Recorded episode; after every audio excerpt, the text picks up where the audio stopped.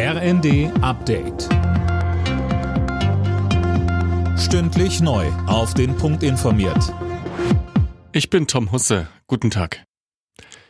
In Berlin fahren keine U- und S-Bahnen und beispielsweise auch in Hamburg oder Sachsen wird die Arbeit niedergelegt.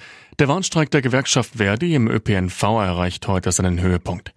Zuletzt hatte es immer wieder Streiks gegeben, etwa auch bei der Lufthansa. Anzeichen für einen Generalstreik sieht Streikforscher Klaus Dörre nicht. Aber das könnte sich dann ändern, wenn wir diesen Reformstau weiterführen, den wir gegenwärtig erleben, wenn es an grundlegenden Innovationen fehlt, wenn die Schuldenbremse einfach weitergeführt wird in einer Situation, wo es dringend Zukunftsinvestitionen braucht und wenn Umverteilung von reich zu arm tatsächlich ausbleibt und sich die Lebensbedingungen weiter verschlechtern.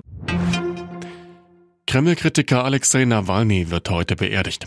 Die Trauerfeierlichkeiten finden auf einem Friedhof im Südosten Moskaus statt. Laut seinem Team war es schwierig, eine Kirche für den Gottesdienst zu finden. An einigen Orten wurde den Unterstützern demnach gesagt, dass es verboten sei.